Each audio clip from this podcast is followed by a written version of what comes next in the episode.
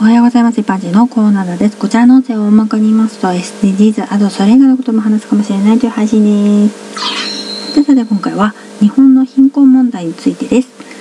日本の貧困問題を考えるときにイメージとしてはシングルマザーが最も生活困窮しているのではないかというふうに思いつきやすいというか思いがちだと思うんですね。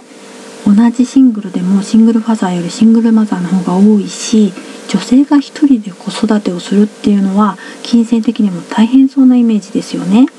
世代で言うと実際若い世代のシングルマザーが最も貧困率が高いと思いますか？実際最も貧困率が高い世代は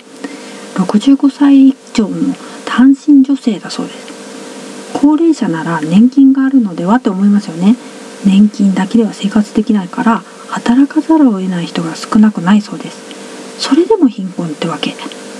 年金は未婚か夫と死別か離別かとかそういう違いや加入していた社会保険によって異なるという年金格差っていうのがあるそうです。もともと働けても非正規とか男女の賃金格差もあるからそうなるわけですよね。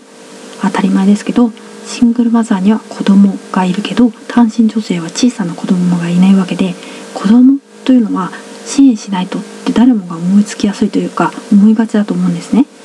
もちろんシングルマザーへの支援は必要なんだけど単身女性なんかそれよりももっとみんな目もくれない支援の対象外になっているそうです。ではでは今回はここら辺で次回もお楽しみまた聞いてくださいね。ではまた。